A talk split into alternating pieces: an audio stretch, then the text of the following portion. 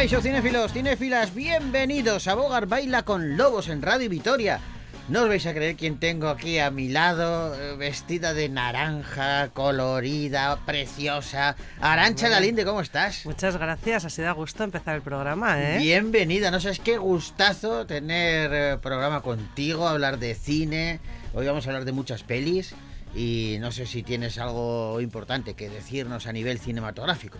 Pues eh, ahora mismo no caigo. No caes. No caigo, o sea, no sé. Ahora mismo, pues no sé, me pillas siempre así un poco despistadilla. sa- Sabiendo que voy a cazarte, Sí, te ya- dejas ya todavía. sé, te- te- sí, te- sí. No pasa nada, es, es la bondad personificada.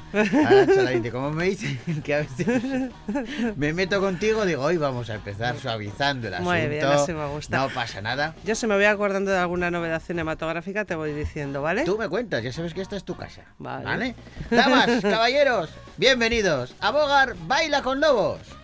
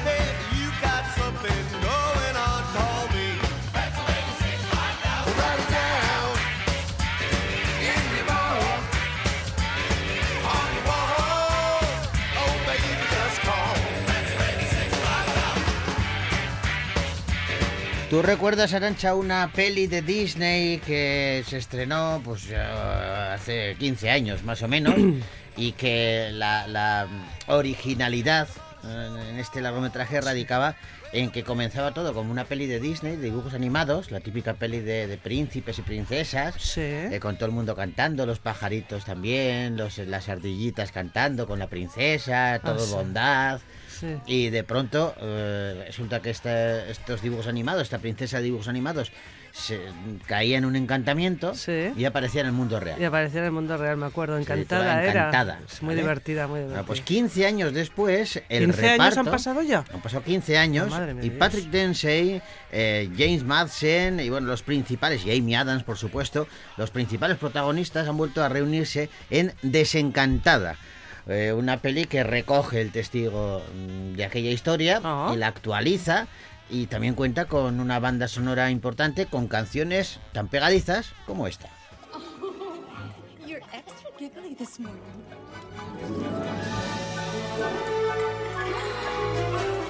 Get the table set. Your coffee's percolating. Can't talk now, I've got some eggs to Oh fry. my! Whisk that omelette. I've got your smoothie waiting. Would you like your toast whole grain or rye? Morgan? This day is new now. There's work to do now. Scrubbing and sweeping. All the pleasures of housekeeping. Cellar to attic. I'm just ecstatic. Doing my daily chores. Let's sweep those floors. Giselle, you're even more beautiful than you were yesterday. It's another day, another quest. One more chance to put my medal to the test. What a sunny day, and what a yummy breakfast. You'll stay empty, Mr. Garbage Pail. Oh, well.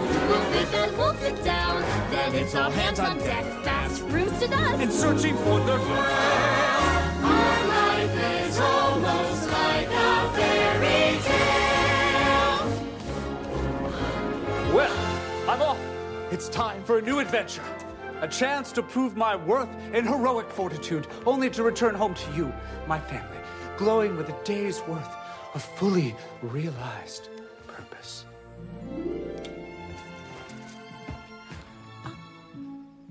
Be careful. And I am off too, but not without my little helper. Chores are an adventure all on their own, that's what I always say.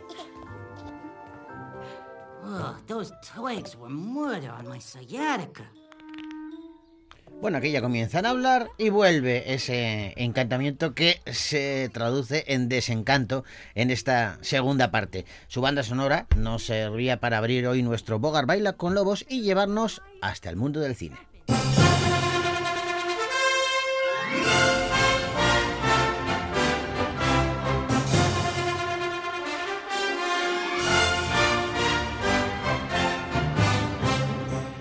Y vamos a comenzar el repaso a las películas que han llegado a la cartelera Gasteiztarra y vamos a hacerlo con quizá eh, la más original, la más controvertida, la más eh, especial, una película de autor. Eduardo Casanova vuelve a ponerse tras las cámaras para presentarnos La Piedad.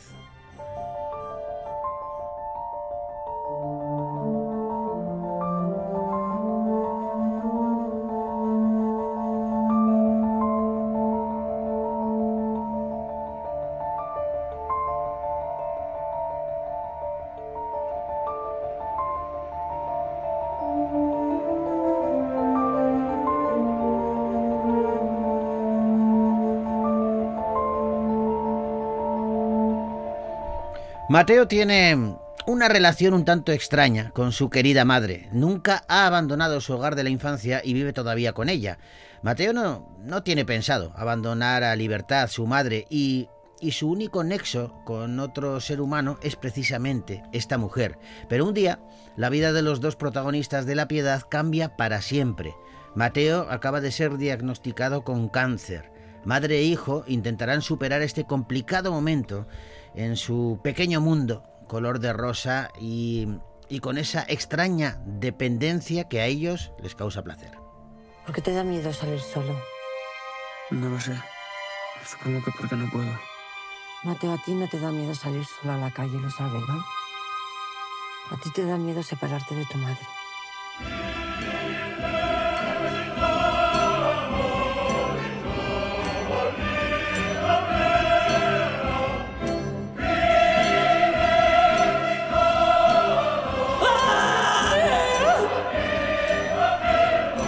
Te das cuenta de que cuando te alejas de mí todo va mal. He puesto una foto de mamá para que siempre esté contigo. Bueno, pues Ángela Molina, Ana Polvorosa, María León, Antonio Durán Morris, Macarena Gómez o Daniel Fried, entre otros, son algunos de los protagonistas eh, del segundo largometraje como director de Eduardo Casanova, La Sí, Piedad. Porque el debut en el campo del largometraje lo hizo en 2016 con Pieles, otra película también, Muy especial. como has dicho tú, de Ah. autor. Sí, sí. La verdad es que eh, tiene un sello ya personal. La gente que le sigue identifica eh, su cine, lo cual es positivo. Sí. Y me imagino que eso también tiene que ser eh, especial para, para los actores, las actrices que trabajan con él. Yo creo que lo mejor es preguntárselo a una de ellas, que tenemos la suerte de tener hoy con nosotros. María León, ¿cómo estás? Hola, muy buena. Bienvenida, qué alegría saludarte otra vez. Muchísimas gracias, igualmente. Oye, y además para hablar de una peli tan especial como decíamos, como es, como es La Piedad. Eh, escuchábamos ahora el tráiler y, y detectábamos tu voz como la persona que mete el dedo en la llaga, ¿no? Que dice, tú no tienes miedo de salir a la calle, tú lo que tienes miedo es de separarte de tu madre. Sí, el personaje de Carolina, que es el personaje que yo interpreto, la verdad que es el personaje, yo creo que el único que se permite estar un poquito más desde el ojo del espectador y, y- e intenta de alguna manera abrir una puerta a- al protagonista para para que pueda ver la realidad en la que en la que se encuentra, ¿no? La verdad que como bien decía, eh, para los actores eh, y actrices que hemos trabajado con Eduardo es un es un sueño poder trabajar con un artista como como es él, porque eh, es es un artista muy joven y con Ajá. muchísima con muchísima fuerza. ¿Os da tiempo, María, a, a indagar en lo que hay en la mente de Eduardo? Porque tiene que ser fascinante. es, ¿sabes qué pasa? Que somos eh, auténticos espectadores también nosotros. Ah. Yo tengo que decirte y confesar que normalmente los actores siempre eh, somos muy pesados, intentamos, evidentemente nuestro trabajo es darle eh, humanidad y realidad a esos personajes y preguntamos mucho. Con él no se puede preguntar, solamente tienes que escucharlo y dejarte llevar, porque es impresionante lo claro que tiene todo de cada personaje, de cada momento, cada plano, todo tiene un sentido, eh, cada color tiene es un lenguaje que solo él sabe y est- está en su cabeza. Entonces trabajar con él es como estar en 3D, estar con alguien en 3D. Bien. Estás viviéndolo a la misma vez que escuchándolo, es impresionante. Fíjate que estás hablando de, de esa narrativa especial que tiene Eduardo y de los colores, que yo creo que Sí. son otro, otro sello personal que tiene este director. ¿Cómo, ¿Cómo vives tú como actriz? Eh, claro, entrar en esos, en esos platós, mm, vivir eh, em, en esos colores, pero sobre todo después cuando lo ves en el cine.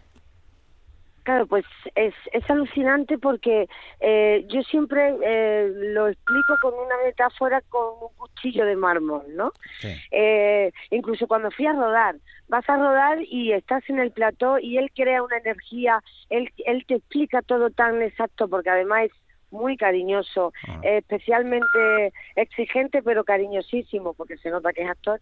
Em, cómo te lo explica, dónde te coloca, el ritmo, el tempo, todo lo que él eh, crea, eh, tanto como vivirlo, hacerlo y verlo, siempre digo lo mismo, a través de los colores, de la estética que él utiliza. Él tiene algo que es como, y lo cuento con esta anécdota, ¿no? Es como si tú ves un cuchillo precioso de mármol que dice, qué cuchillo más bonito, y lo ves con un color amable, rosa, y, y te acercas porque te da gusto, e incluso la textura, Ajá. quieres tocarlo y antes de tocarlo, ah, tú dices, uy, me he cortado. Y no sabes en qué momento, porque no ha habido dolor, o sea, no has tenido dolor, no sabes en qué momento te has revuelto las tripas y estás conectada a algo tan humano como la sangre. Me imagino... Entonces, Qué bonita. Es, la comparación es fantástica, comparación, eh, sí. pero, pero me imagino, María, que ahí, como tú decías, que él tiene muy claro las escenas, todo lo que quiere rodar, eso también para, para, para ti como actriz, en este caso, eh, tiene que ser como un cinturón de seguridad para no pasarte, ¿no? Porque, porque me imagino que estáis todos bordeando la línea de que no sabéis a ver si me voy a, a- a pasar y ahí tiene que estar él para conteneros. Muy bien, que- que- sí, porque exactamente como actriz eh, tú te tienes que tirar completamente al vacío sabiendo que llevas el mejor eh, cinturón de seguridad. Y sí que es verdad que en- no con todos los directores, directoras, eh, los actores nos permitimos tirarnos tan tan libremente. Y pero con Eduardo es un artista de tal calibre y de tal está colocado en tal lugar que tiene que ser así. Entonces sí que es verdad que hay una cosa de poner en disponibilidad completamente tu herramienta, porque a nosotros nos hacía Ángela y a mí, yo recuerdo a Ángela que me dijo en un momento dado que fue precioso porque bueno, increíble actriz, compañera, eh, y había una relación muy bonita entre ellos, el peso que tenía Ángela, ¿no? Y yo llegaba y, y- y miraba a Ángela y Eduardo me decía exactamente cómo tenía que respirar el personaje. Entonces Ángela me miraba y nos mirábamos y compartíamos las dos. Es un genio, no sabemos qué estamos haciendo, pero tenemos que hacerlo porque sabemos que vamos a- hacia a algún lugar. Dice, y él quiere mantenernos quietas, pero nosotros somos fuego. Entonces es lo que él quiere, el corazón y el fuego que nosotros tenemos interiormente, vivo en una estética que solo él sabe cómo tiene que ser. Así que vamos a dar nuestro corazón a esta estética y a este ritmo, ¿no? Y era precioso porque yo eh, eh, la entrega de dos actrices completamente desnudas y decir, aquí estamos con nuestro latir, con nuestro fuego, con nuestro mirar, pero di cómo tenemos que respirar. Y eso en muy pocos personajes mm, suele ser y no lo podemos permitir, ¿no? Eh, tenemos que darle nosotros el ritmo y la manera de respirar. Y en este caso eh, nos lo decía el director.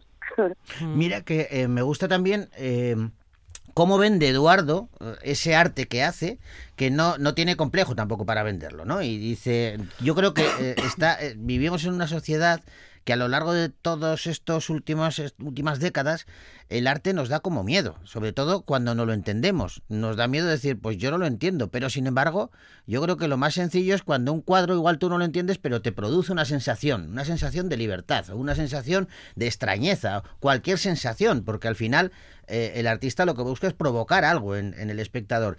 Y me gusta que eh, eh, Eduardo, cuando vende su película, dice abiertamente, ir a verla y ir a verla sin prejuicios y, y- y si no gusta no pasa nada, se dice que no gusta porque las películas están hechas para eso.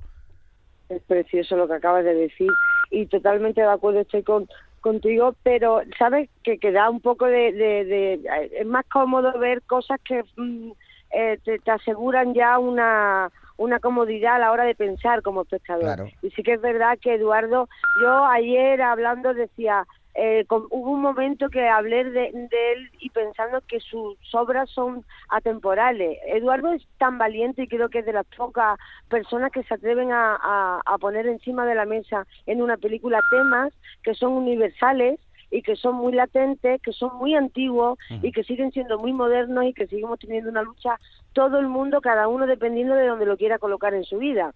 No tiene que ser la relación con una madre, sino puede ser con una pareja, con uno mismo, con la sociedad. Pero son temas que nadie se atreve a poner encima de la mesa y que él es muy valiente y lo pone desde un lugar que creo que atemporalmente esta, esta película va, se va a mantener. Esto es un- una película de autor y es una pieza. Creo que como atreviéndome a, a hablar de, de- de, pues no sé, ayer lo comparé con los, con los textos de Lorca, ¿no? Sí. Que hay textos que, que, que siguen siendo muy actuales y que a día de hoy eh, tienen mucha actualidad. Pues yo creo que ah, Eduardo es ese tipo de, de, de artista que realmente está empezando, pero que va a hacer historia. Es alucinante eh, que cómo mezcla esa relación eh, de- tóxica entre madre e hijo, o hijo y madre, ¿eh? porque aquí no, no, no maneja nadie a nadie, sino es, es- es todo un entente. sí, es mutua la relación de toxicidad que tienen, ¿no? Claro, pero es alucinante cómo se mezcla y cómo la, la compara en la película con eh, Corea, con la dictadura de, de Corea del Norte, ¿no? Que, que a priori dices, pero ¿qué pinta aquí todo eso? Y, y cómo él ha sabido, eh, eh, eh, pues no lo sé, es que es que es muy difícil, lo decías tú antes, ¿no? Meterse en la mente de este hombre. Sí yo creo que siempre le digo ha hecho una comparativa entre dos do- entre la desde el amor más absoluto más auténtico que puede existir que es el de una madre que de, porque habla realmente yo creo eh, que habla del miedo y cómo el miedo eh, coarta la libertad y cómo la falta de libertad enferma. Creo que ese ese ese, mm, ese encadenamiento eh, lo compara con, con esa dictadura ¿no? que viven en Corea y que, y que, y que a través de, de, de- de esa limitación no saben vivir fuera de, de- del amor que supuestamente eh, tienen a su país, ¿no? No, es, es un tema bastante complicado, bastante delicado y, y creo que ha sabido hacer una una similitud bastante eh, amorosa, ¿no? Porque lo habla de- y lo cuenta desde el amor. Eh, es el amor más absoluto el que tiene esa madre por ese hijo. Y de ahí nace ese miedo y de ese miedo nace todo lo que deriva que, que efectivamente pues terminan en una enfermedad. Qué bueno. Oye, María, danos un apunte de, de qué estás haciendo ahora, porque eh, no paras, ¿eh? Pues mira, la verdad que tengo la suerte, toda la suerte del mundo, porque sí que no he parado en todo el año y acabo de terminar justo el rodaje con Víctor Erice em, en, en Almería, que he tenido la suerte de poder trabajar con el gran maestro también. Eso son palabras Y mayores, ¿eh? Víctor Erice, estamos hablando de palabras mayores también, ¿eh? Sí, sí, sí, sí, es un regalo. La verdad que he tenido un año maravilloso y ahora lo que estamos a, a, a las puertas de estrenar, pues la mayoría de los trabajos, como también otra serie que he rodado que es El Hijo Zurdo, Sí. en, en Sevilla, que estrenamos con Movistar dentro de muy poquito, estrenando La Piedad y bueno, ahora recogiendo un poquito el, el, el sembrado que hemos, estado, hemos tenido un año de muchísimo trabajo, afortunadamente. Pues a ver, a ver si, si hay suerte y, y te vemos este año 2023 de nuevo aquí en Vitoria en el Festival de, de Televisión, que ya sabes que, que se te quiere un montón, eh, porque Y esa es mi suerte. a, a mí me, no, a mí me gusta cuando, cuando os conozco a, la- a los actores, a las actrices eh, con las que charlamos, me gusta decirlo, ¿no? Me gusta decir que María es una tipa estupenda, que es súper divertida y, y que, y que es un honor tenerla Y en, es un en el regalo festival. para mí enorme.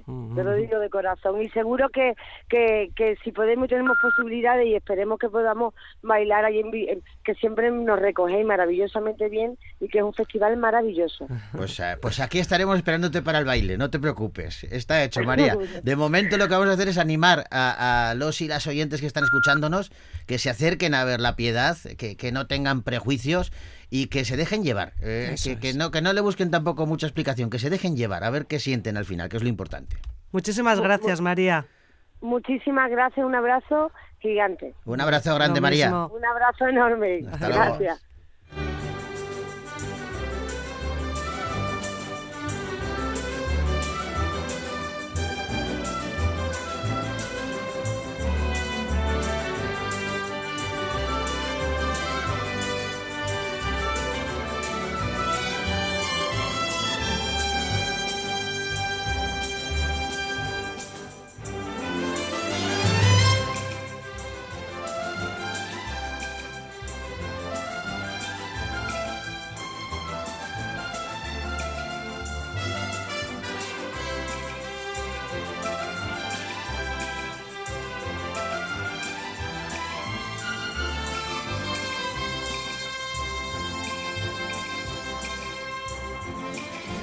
Bueno, pues quedan unos minutitos que maja es María, ¿eh? Sí, es como son. encantadora. Y- y- Es que es de la familia de Casanova, de la familia de Aida. Claro. Eduardo Casanova. Bueno, María no- era su María hermano. Hizo, eh, era el hermano, era la, hacía de la hermana de Paco León. Bueno, de la novia de Paco León o. No, María León no salía en María Aida. León sí que salió en ¿Sí? Aida en las últimas, no sé si las dos últimas temporadas. Que no, que eso era la sobrina de Concha Velasco, la que hacía de novia de Paco León. No, no, también estaba esa, pero también estaba María, María León que hacía de barrendera.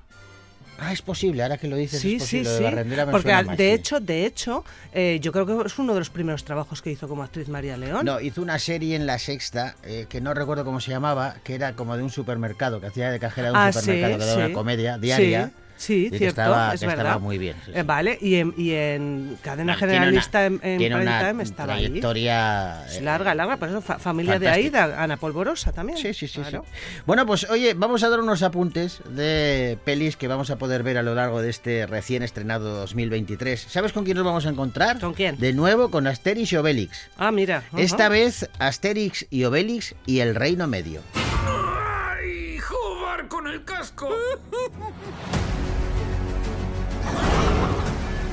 Me convertiré en el emperador de la China. ¡Ya estamos con el cachondeo! ¡Coco! ¡Los caballos! No se preocupe, princesa. Le echaremos una mano. Estoy aquí. Ay, ay, ay, ay, ay, ay, ay, ay, ay, ay.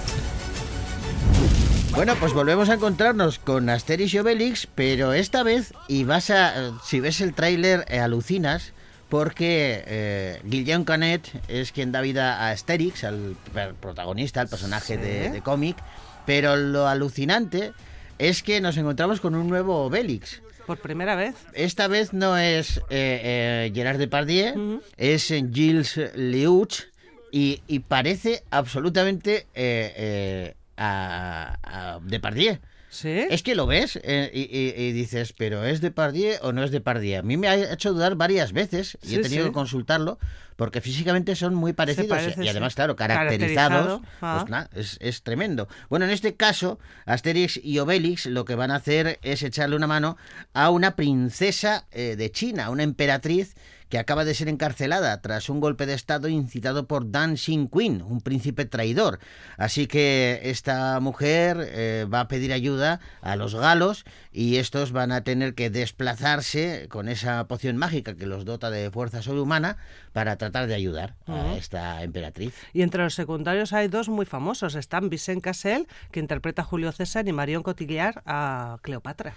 Fíjate que, que César y Cleopatra, ¿eh? Ah. Tremendos. Ajá. Bueno, pues esta es una de las películas que podremos ver este año 2023 y otra de las pelis que también no tiene nada que ver, ¿eh? o sea, es, es una cosa que es- difiere bastante de, lo, de Asterix y Obelix. Hablamos de Renfield. Es una película mm, de vampiros, eh, es una novela que fue escrita por Bram Stoker, el autor de Drácula, y habla de un paciente de un manicomio que sufre delirios y alucinaciones y que lo que pasa realmente es que era un sirviente del conde Drácula. Siento la interrupción. ¿Se encuentra bien? Necesito salir de una relación tóxica. ¿Por qué no empieza por contarnos qué le ha traído hasta aquí? Mi jefe es diferente. ¿No te lo puedes quitar de la cabeza? No. Necesito de tus servicios. ¡Voy, mi señor! Oh, ¿sientes que puede destruirte con solo chasquear los dedos? No necesitan ni chasquearlos. Chris McKay es el director de Renfield, esta película en cuyo reparto nos encontramos como personaje principal a Nicolas Cage, Ujú. acompañado de Nicolas Hult, eh, de Ben Schwartz, Adrián Martínez o Amer Zakuk, entre otros. Ya te es curioso. Es curioso, ¿sí? Este Yo no sirviente conocía. de Drácula. No, ¿eh? no, no conocía. Pues esta es pa- forma parte, esta película, de la franquicia que inauguró Universal Pictures en 2014, la franquicia Monstruos Clásicos y sus propiedades. Bueno, está muy bien porque yo no conocía que, claro, todo viene de la pluma de Bram Stoker, Sí, que es el autor original de Drácula. Pero no me lo imaginaba. Comedia de terror es esto, ¿no? Bueno, me imagino que aquí la licencia cinematográfica es convertirlo en comedia. Yo me imagino que quiero pensar que el relato original de Bram Stoker lo que hacía era, bueno, pues explotar un poco ese mundo de Drácula que había parido unos años antes, ¿no? Me Y- imagino. Y, me imagino que optaría por el terror. Lo que pasa es que aquí, en este caso, eh, la vuelta que le han dado de tuerca es eh, volverlo un poco comedia y tirar de Nicolas Cage, que vale para todo. Lo mismo para un roto que para un descosido. Este hombre, el ritmo de películas solo es comparable, y esto es un apunte que lo voy a dar muy rápido porque nos queda muy poquito tiempo. Eh, Nicolas Cage, yo no sé la cantidad de películas que habrá hecho en los últimos 10 años, por ejemplo. Una barbaridad, Mm. porque lleva un ritmo tremendo. Y es equiparable, y es una cosa que eh, llevo. Un día voy a, voy a documentarme realmente sobre esto. Desde que. ¿Tú te acuerdas que hace como un año más o menos se anunció desgraciadamente que eh, Bruce Willis tenía un problema de salud y que no podía actuar y que entonces se retiraba de, de la actuación. Eso sería hace año, año y medio Sí, no mucho aproximadamente. ¿vale? Bueno, pues desde entonces yo no hago más que ver películas nuevas con Bruce Willis como protagonista. Hay un montón, todas ellas desgraciadamente horrorosas la mayoría, ¿eh? Pero, pero, pero siempre aparece Bruce Willis. Y digo, pero este hombre, ¿qué pasa? Que dejó un legado, o sea, sabía que se iba a poner malo y dijo, voy a grabar ahora 17 películas y las vais sacando en los próximos años, porque eh, sí, alguna, algún día lo documentaremos. Bueno, pues dos apuntes, dos películas que podremos ver en este 2023, Asterix y Obelix y El Reino Medio y Renfield.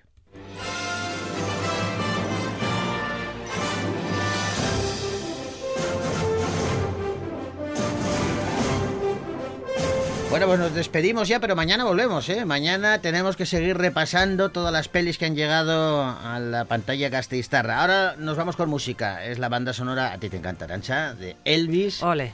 Y con ellos decimos Vía Arte. Hasta mañana.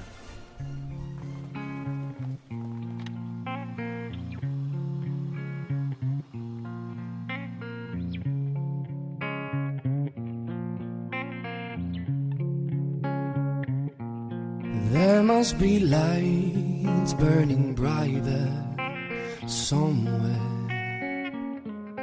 Got to be birds flying higher in a sky more blue. If I can dream of a better land where all my brothers walk hand in hand, tell me why, oh why, why can't my dreams come true? Oh why? There must be peace and understanding sometimes. Strong winds of promise that will blow away the doubt and fear.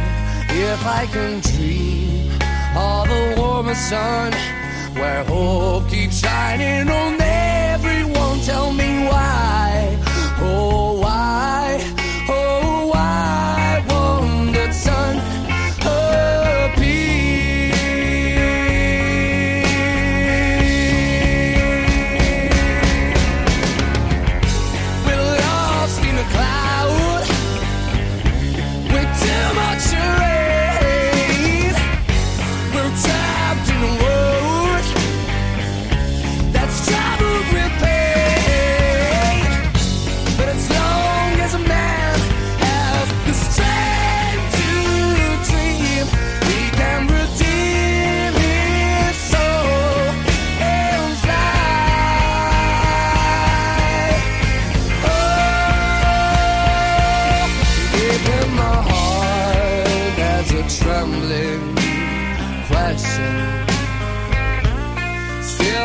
am sure that the answer, the answer's gonna come somehow.